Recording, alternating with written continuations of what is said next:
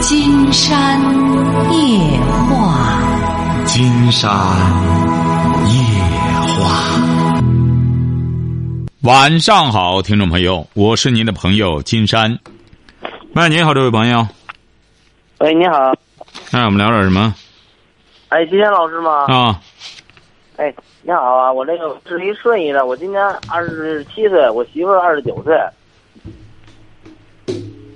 说呀，喂说呀，说呀，听着呢。啊，就那个，我向您咨询点问题啊，就我媳妇儿啊，前一阵子啊她老老老老出现这种状况，说老怀疑啊，别人老翻她手机，那个老老感觉跟别人那个关系总是搞不好。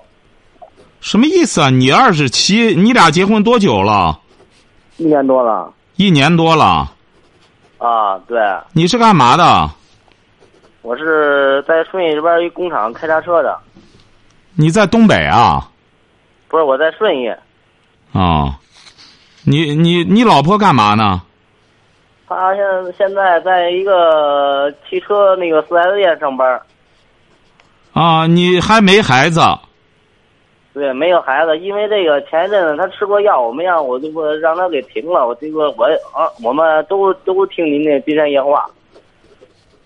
嗯，怎么着了？你现在遇到什么问题了？他就是老他那个就老那个精神状态老不太好，总是不乐观，老是跟老是感觉跟别人关系处不好，老是特别悲观。他为什么不打电话呢？既然都听节目，他自己为什么不打呢？我我让他打，他不敢给您打。啊，他不那您打说啊所以这他有病，你吃药呢？金山给您说什么呢？您说他的问题，对我说不让他吃那药，我说我说让他给您打电话，他不不敢给您打。再者说你们要都听节目的话，金山觉得就没有必要打电话了。那还有什么问题啊？和别人搞不好关系，就努力要搞好啊。那还有什么问题呢？你想想，这位小伙儿是是，他了，他那个，我跟他说来的，我说你他，我平时也看您那个听见那个书，我说你听见听金老师这么长时间，你懂什么叫精神后花园吗？他说懂，他现在脑子有点发空，对呀、这不是你都能调教他吗？对呀、他这整个脑子满脑子就空，他还要和别人处关系，他还要怎么着的话，金山觉得这不就是这不就很搞笑了吗？是不是啊？你你本身你就自己觉着就空，你干嘛要上赶着和别人搞关系去呢？你就好好的干好自个儿的活儿就成了。是他老他老别人以为别人老嘲笑他，嘲笑他是必然的，因为他本身不自信，别人指定就嘲笑他。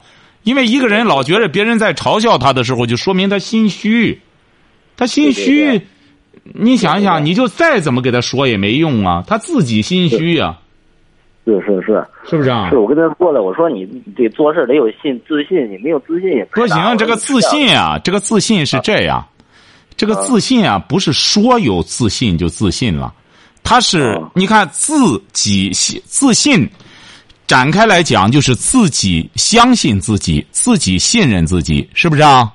对对对对，但是话说回来了，你爱人他本身就觉得自个儿很空，脑子很空，他就没有什么可值得信任的事儿，没有什么可值得这个呃呃自己认可的事儿，他怎么可能自信呢？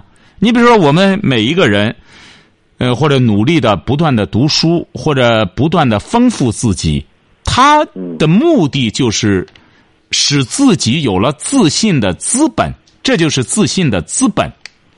对对对，哎，你像刚才那位东北的朋友，他说他那对象，整天拿着个手机在那看韩剧，哎，整天就是看 看微信，孩子女儿都倒数第一，一直倒数第一，他也不管。你说像这种女性，她哪来的自信呢？对对对，哎你说孩子也没调教好不称职，倒数第一，对他自己就没有，所以说他只能就破罐子破摔。刚才那个，如果要是您爱人在听金山的节目，就意味着啊这种情况可以改变。那怎么办呢？就是要积累，不断的积累，让自己自信的资本。这个人自信不是说，呃，空喊我自信，我能，我自信，我能。你这样喊也没用。你看他很多那 种所谓的那种什么什么课，那种励志课，就是整天让这人喊我能，我能，你看他没用。一离开那课堂，他无能。嗯，哎，所以说这个东西啊，就得不断的自己积累。对对对对对对，你说嗯的是是这么道理，他是是这么道理。他这前阵因为吃过这药，说那个医生给诊断为妄想症。什么有什么症？妄想症。哎，他吃他是吃什么药啊？现在呃，已经停了，吃那什么叫阿利派素。不是就是吃这个治精神疾病的药吗？对对对对对，我吃了呃，我后来啊，我也没觉得啥，因为在刚吃药的时候，我也是刚听您的，刚听您的节目，我听了两仨月以后，我听我听听不是那么当回事儿，我就让他停了，不不让他吃那药了。我说哼你专门要听再药吃啊节目再吃啊这样管事儿。对你再吃那种抑制神经的药，你再吃没病吃出药，吃出病来。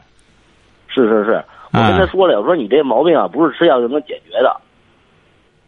你说这个人也是这样，你比如说，你想想，很多人他还觉得自个儿能这个那个这个那个的人，说白了，呃，都往高里想，这是很正常的。谁说白了？你比如咱们手头现在，呃，有一万块钱，指定我们整天琢磨着，我要有十万，有一百万才好了，是不是啊？是是是，想想有什么不可以的？哦，对对连对想都不敢想，这人哦，一想到医院里就得哦妄想症，他妄想哦。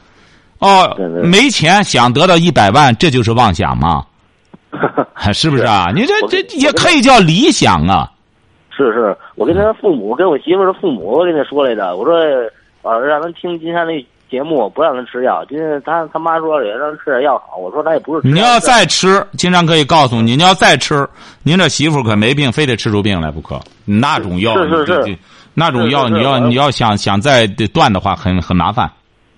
是是是，嗯我是那天我那回我听您那节目了，说一个说一个小伙儿也是这方面，花了父母给他花了七八万也没瞧明白。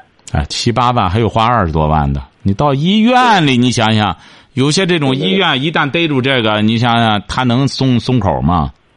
是是是，哎我跟他说了，我说你那不是那事儿，我说就你就你说点话呀，我要到你这把你的话我到医院跟你说一遍，医院也能给我开出点药来，我是不是对也吃啊？经常告诉你嘛首先，您您这爱人这病就很简单，闲的，得多干活是是，别在四 S 店干了，四 S 店整天在那闲着，就是正经八百的找个活儿，紧张点儿嗯紧张起来之后，这个反正也没孩子，紧张起来，对回到家里要是这再妄想闲的时候出去跑步去，这么年轻才二十九岁，出去跑步回来困了以后就睡觉。对对对，那晚上是就是要看不下书去，就听《金山夜话》足矣了，就听节目，嗯听一听自己和自己类似的故事，看看金山怎么给他调理。是是是，啊我还专门儿专门儿让人给看了您那个听见那个书，您不有一个页不专门儿写那个方面的这方面的书，我对特意让他看了。我三分钟这这几分钟治好那抑郁症，整天就抑郁症对。对对，啊对对对，我特意让他看那个来着。对，你现在啊，很多所谓的抑郁症，就是没病找病，对对包括很多是是所谓年轻人的什么阳痿什么东西，也是没病找病。老是自己觉得这有这方面毛病，就一点点的病就来了。那当然啊，这个心理暗示，你没病，哦我有老是暗示，他对就能够得病啊。对他老他老把自己想成我有这方面疾病，他就你看他为什么老想呢？他为什么？你想想这位小伙，他为什么老想呢？因为他没事儿嗯，他就能有这对对对闲工夫光想。对对对，对哎，你看这个人，对对对忙了之后哪有功夫啊？整天光忙的没头没脑的，他就没这闲工夫胡思乱想了。是我跟他我跟他说来着，你那就是闲着。我说明儿应该给你找一工作，给你累的累累的累的啥也不想。没错，很多精神疾病，你看嗯，他那个症状就是整天在那闲的胡思乱想。我们这个嗯，这个我们光知道这个身体锻炼了，这个大脑也得需要锻炼。你这个大脑啊，这个思维方式要错了之后啊，它就出现人们说的精神疾病了。对怎么对对才有功夫在那矫情这个思维呢？怎么才能把这思想就像乱麻一样攒到一块儿呢？就是有闲工夫，整天在那乱攒，对对对，哎，就是就是闲的。对。啊我就是闲的，我一说他有时候他的大脑也是控制不住，我说你得会控制你的大脑，说胡思乱想，谁都呃不是你光给他说没用，他必须得去那个干别的事儿，要不然的话，他光这样胡思乱想的话，越缠越乱，越缠越乱，就像我们线一样，一团乱麻就解不开了对。这就是所谓对的对得了真正的精神疾病了。对对，他脑子现在就是把自己整整的特别的乱，你可是经常讲了，这种病一旦得上，嗯，治不了。对就对对真要是你把这个大脑的，真把思维搅成一团乱麻了，就治不了。这就所谓的精神疾病。你要真是成为精神疾病之后，为什么呢？他这个他这个思维出了问题之后啊，这个思想方法出了问题之后啊，它是很抽象的。你这药也没法治，它很多所谓的，呃，抑制神这个精神疾病的药都是镇静，让你睡觉，让你睡觉，哎，这这整天那个脑子和浆糊似的，他就没闲工对对夫对想别的了。就就是他就突然就是这状态，是啊，所以说就把这嗯脑子弄坏了。他他为了抑制他胡思乱想，他给他吃一些这种镇静的，那让他睡觉了，他还想什么？对对对，对哎，所以说我们有些。大脑休息来想啥呀？对你这个大脑，它不兴奋，它不干什么之后，你啥也干不成了。你老让大脑处于一种抑制状态的话，对整个身体也不好。对对对对嗯对，所以说，让他得听节目的同时，再要这个多运动，呃，这个投入比较紧张的工作，对对对对对对，行行行，好不好？向您的向您的家人们好哈，好好，行行行好，再谢谢见哈，金老师好啊好。哎，您好，这位朋友，哎，你好，那我们聊点什么？嗯，好嘞，讲话呀，接通了。啊，好好，那个，我前和朋友一块儿准备做四 S 店，然不后是你要咱们你要干嘛？你要干什么？要开四 S 店？对你和朋友一块儿想开一个修车，就是想挂一个四 S 店的牌子啊，就是搞一个连锁店啊。嗯，就是对，说说说，嗯，我我父亲刚刚去世，去世之后就是现在所有的家人都反对，不是你是干嘛的？我现在没干什么，你家很有钱吗？不是，我和朋友一块儿都都商量好了，以前我是做建材的，不是，这不经常就问你嘛，就是你要和几个朋友一块儿投资，就是呃开一个连锁店嘛，不就是四 S 店？不就是你得挂人家的牌儿连锁吗？不就是？汽车四 S 店啊，，对呀、汽车四 S 店，你不就是个连，它不就是个连锁的吗？啊对，你不得给人家交交交钱吗？啊是啊，得投多少钱啊？嗯，六百万吧，六百万啊，啊！你挂他们这个牌儿，得给他们这个六百万给谁啊？这六百万是是从这运营资金。不是，这是交给谁呢？不用交给谁，肯定是交到厂家，厂家往这打车了。不是厂家往这儿派车啊，对对对，就是厂家往这边弄活儿。对不是你这个六百万就是，哦，你这哦，你这个四 S 店就是给就是给一个给一个车牌子专门给他维修的这么一个店，是不是啊？维修和销售啊，销售，你把这个钱给厂家六百万，是不是啊？店店店店包括运营资金，包括这个进的这个新车卖，包括进后边维修，一共要需要六百万。现在啊，就您然知道，它包括您这个租房的这个钱吗？包括包括，啊，就是厂家给你租好了房子，我自己租，你自己租，你不是说要给厂家六百万吗？我得进车，你自己租房子不是另外一笔钱吗？就得，嗯，现在问题在哪？现在以前这事儿已经拍板定了的事儿，现在就是我父亲刚刚去世，但家里的人所有都反对，这笔钱要谁拿呢？我三个朋友一块儿，你多大了？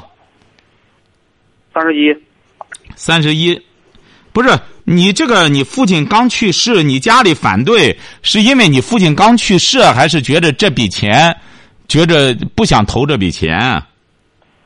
嗯，两块原因都有。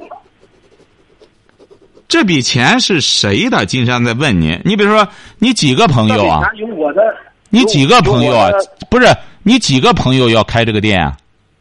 三个，三个，一个人拿二百万对，啊？你这个二百万是谁的？有我自己的一半儿，有有我自己的三分之二，别人的三分之一，别人的是谁的？朋友的，朋友亲戚的。那这和你家里有什么关系呢？你自己也成家了，是你自己在给你自己干个活儿，那这和你家人有什么关系呢？你父亲也去世了，但家里所有的，包括叔姨舅，还有我的老婆，现在经过这个事之后，所有的都不同意。我本身我本人是在青岛，现在是准备是回上聊城这边来开这个门店。那你要家里反对，那就证明就是要是如果要是管事儿的人反对，那你就开不成啊。像一个单位也是这样，你要投这么一笔钱，你又说了不算，那家里人反对，你就得一个个就是那些真正能管事儿的人，你就去去给他做工作，把这笔账算下来，你为什么要开这个店？这个店多长时间能挣回这个钱来？你得一个个的说服啊。现在说服不了，说服不了就开不了，说服不了就就放弃这个方案。嗯，公家的活儿不也是这样吗？你有个方案嗯，你也得请示啊，请示上面，请示什么？最终要拿出可行性方案来，可行性报告。如果要是最终给 pass 了，那这事儿也行不通啊，就这么个道那这理。事情，我父亲刚刚去世，在我父亲去世之前，就前几天，这事已经定完了。谁定完了？就是你家里啊我自己和啊，我你自己定的父亲一块儿没用，你自己定的。你就说说，你要自己手头有二百万，那你就是你挣的这钱，你就这样弄了就算了。这个东西弄起来之后啊，金山直言不讳的讲哈、嗯，像您啊，真不宜开这个，因为你本身的说服能力很差，呃，这个口才也很差，那么你将来要用员工的，你整个连投资本身这个投资说服家人的这种能力都没有，你将来要管理员工，尤其是你像这种四 S 店，那来的技工，在某种程度上讲，技术各个方面都应该具备一定的能力。再者说，现在这竞争这么激烈，你弄了之后，你这些你原来啊，你自个儿弄个铝合金可以，你卖卖。你真涉及到管理人的时候啊，你就会知道很麻烦。所以说，金山建议你啊，如果要是家人都不同意的情况下，不要勉强哈。好嘞，再见哈。好，谢谢喂，您好，这位朋友喂，你好，金山老师，你好。啊、大点声，大点声呃，你你好，金山老师，你好。啊。呃，我想跟你呃，呃，我有一个是心结解不开，是想是求你。你多大了？你多大？了？啊，呃你多大了？我今年三十二。啊，怎么了？什么心结？呃，那个什么，呃，俺俺俺媳妇是今年三月二十八号，因为俺俺俺妈是她说她婆婆年，还把公司给限制。不是，还是说普通话？说普通话。刚才说普通话能听懂，你这这呃，就是我呃呃那个什么，俺妈也把那个什么把东西啊都给献出去，撵上走的，因为一些家庭矛盾。啊，就婆媳矛盾呀，就婆媳有矛盾呀。对对，啊，怎么了？婆媳矛盾怎么了？呃，俺俺俺妈吧，原来就是从这俺俩结婚吧，她就一直不愿意，她就是那什么老老是给这没事就找事。不是您什么意思呢？你俩没地儿住吗？呃，有的有的有地方住啊，有地方住，你到你那儿住去不就得了吗？啊。你到你那儿住去不就得了吗？这我我现在是在，我现在是在俺我我和老子一块住，和他家人和老子一块住。啊，你这不还是没地方住啊？还是得住老地儿这啊？哎，这这也也因为我这呃那什么呃干干了活这个事，行啊，记住了哈，在老弟儿这儿住老弟的房子，老弟儿不高兴了就给你掀出去，有本事呢自个儿再找地儿住去，晓得吧？哎，这个就别再说你妈无理呃这无理这这个，呃无理取闹了。那无理取闹，他有这个权利。你住到这边儿你不听话，他就给你扔出去，那就长点儿骨气，长点儿志气他，不想办是他光撵着俺媳妇去的，他没撵我。啊，没撵你，你就占个便宜，能在家再住住，要不然你也得出去租房子去。就给你老婆说清楚了。你说你呢也没那本，我也没那本事，你也没那本事。老太太呢，你伺候她不高兴了，就把你轰出去。你要想在家住，老老实实的听话，就这么简单。呃不是不是不是这样老师，你我给你打断一下吧。他那个什么，俺俺爸俺爸没撵，完了是俺妈去。你妈说了算，就你妈撵。你妈和你爸爸是一码事儿，他撵就就确定了，晓得吧？就是告诉你媳妇儿，你说你要想在家住，以后记住了，很多事儿呢迁就一下，别和老人啊闹僵了。你闹僵了，我怎么办？你说你和我妈干仗，呃我我我我我我我现在知道有工有工作能付得起房租，我这我不愿给闹闹僵。行啊，先等等吧哈，这段时间或者稍微过一过，因为你母亲也在气头上，再过过之后，看看你媳妇儿有什么想法，给金山打电话哈。好，再见。喂，你好，这位朋友。哎，金山老师嘛，我嗯想有点问题，想你给我嗯出点主意。说什么我问题？是您的听众，嗯，您是哪儿的？啊我是内蒙的，啊内说啊蒙临河的，你多大了？我我那个六十二岁了，啊，什么问题？就是我我跟我丈夫，我丈夫现在他那个就要跟我离婚，跟我你家俩里你俩头是就初婚吗？嗯，是啊，不是我，我一直就跟他就四十多年了吧。啊，就是你俩40多就年了是你俩都是第一次结婚哈嗯，啊。第一次结婚。他多大岁数啊？他六十五了，他他为什么要和您离婚啊？不知道他怎么回事儿。我我姊妹多，我姊妹有六个，我们姊妹要呃上我们家吧，上我们家都聚会，不是姊妹嗯多，聚会他就不高兴，呃不高兴就不让去。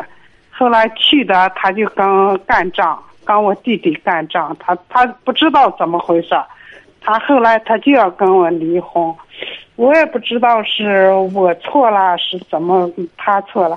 年轻时候啊，我我倒是家里头一起家里头挺能干，我家是临河的，临河我在那个临河住了。住一段时间，我两个儿子北京了，考了大学，就是，嗯、那个安排在北京工作了。我儿子四十多岁，我在那儿住一段时间，回临河住一段时间。我给你打电话怎么也打不通。后来我我我是二年了听你的，我就想听您的节目。怎么会打不通呢？哎不是，您一般都是几点打电话？不就是在晚上九点半打电话吗？周一到周五啊。啊，我就是，呃，今天啊我给你打电话，我来了济宁了，就是，呃，济宁就是呼和浩特市济宁。啊，不是前头加个零济宁我五三幺我，娘家在济宁。前头加个济宁零五三幺是可以打通的，零五三幺八二九五八三九九啊。我在临河怎么也打不通嘛，临河我在临河住。你加了区号了吗？加的了，我现在加的你呢，呃，那个微博、博客都加的了，我哦就白，天。不是，您那个怎您么听一白天？我去干活儿，把手机放在跟前，我就听你的节目。你打电话的时候出来什么声音呢？是听到就是呃占线嘛，就是正在通话中，嗯就是听不见。嗯后来我在北京，我住几个月也听不着，我没办法了，打不通，我就给你那个，我就加的你那个，您这样，啊金山觉得啊，您丈夫啊，嗯、他所谓的想和你离嗯婚，他这他指定也不是说真心的想和你离婚，而是怎么着呢？你你你本身你这些姊妹啊，和你这个丈夫啊，这些关系也都没处好，晓得吧？嗯而且是你的什么，你的弟弟还和你丈夫干仗，啊，是不是啊？对。哎，他你们挺，我们姊妹六个不是，姊妹六个去上我们家，我们姊妹的关系一直挺不是上你们家呀，就到你和你丈夫家里来啊？啊，对，上午。您您上午听着，上您听着，金山告诉您哈，这位女士，您听着啊哈，这个事儿啊，怪你。啊，为什么呢？你姊妹啊，团结好，金山觉得这是好事儿。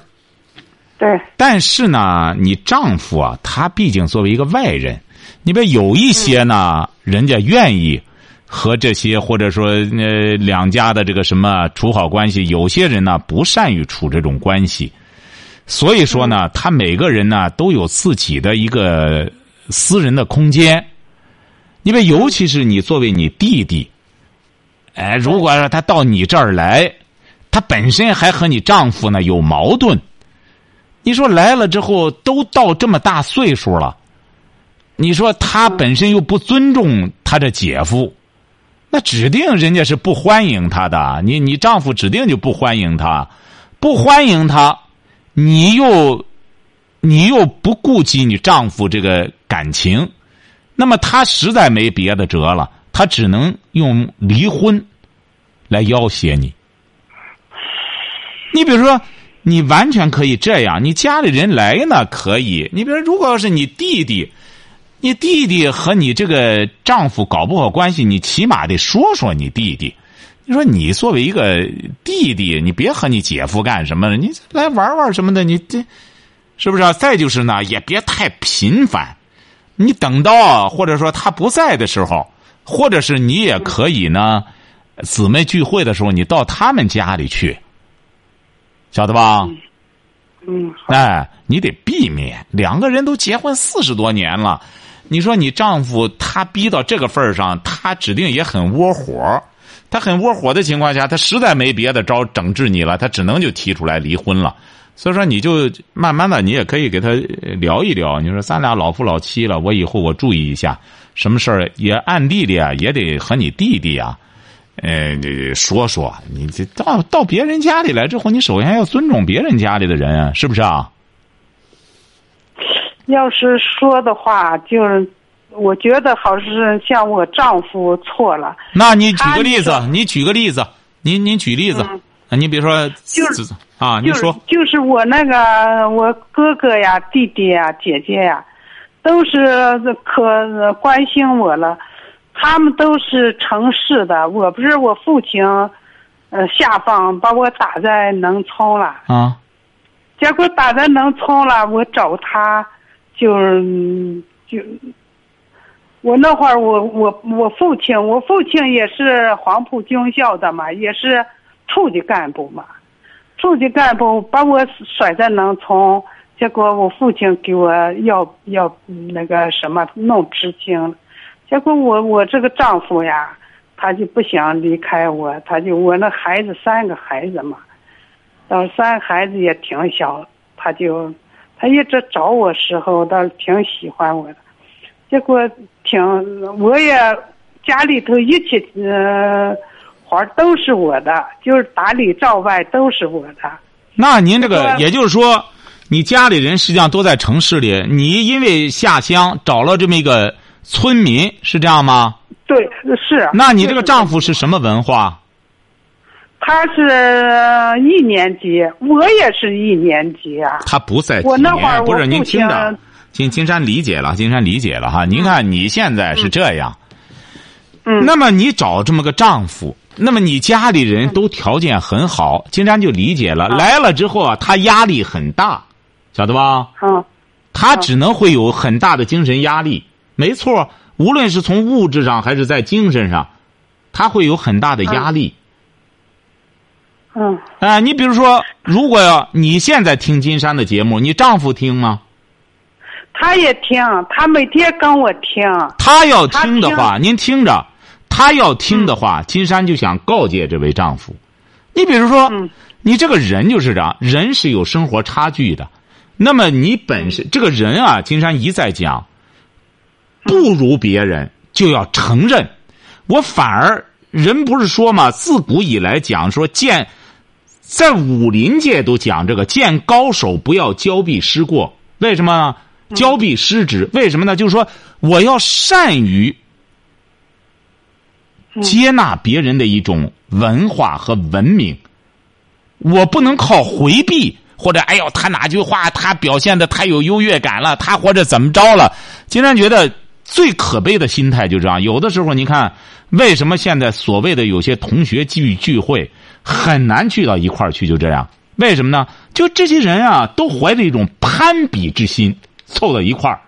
你本来小学同学凑一块儿，哎，大家想一想，在小学的时候真是没没有没有那种没有那种世俗观念的时候，多好的叫回忆的哎不，这些人凑一块儿，往往都是因为一种功利。你比如到大学也是啊，谁当官了，我要聚会了，就邀请他来，然后这几个人大家都是一些资源，哎，大家都都有点身份，凑一块儿。问题是这些人凑来之后呢，也是相互攀比啊，他牛什么？他还不如我，咱们弄一块儿，是都是一些变态心理，凑一块儿的结果是不欢而散。所以说你这个问题啊，金山觉得是这样，呃，你呀、也慢慢的要理解你丈夫，你说他这个心态是啊，你家里条件很好，那么有的时候你也得照顾照顾他的心态。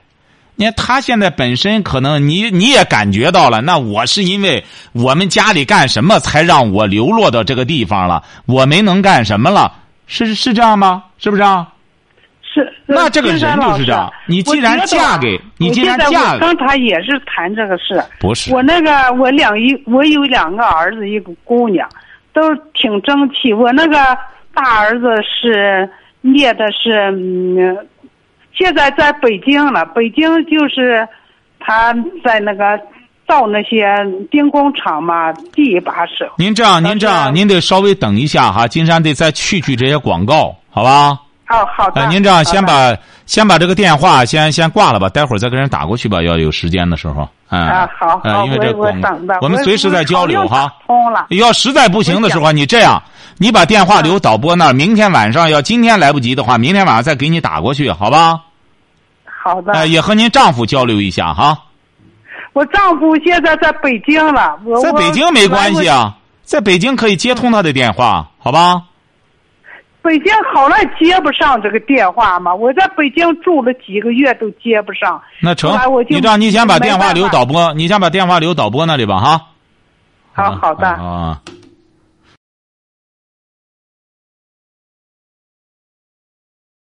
好，今天晚上金山就和朋友们聊到这儿。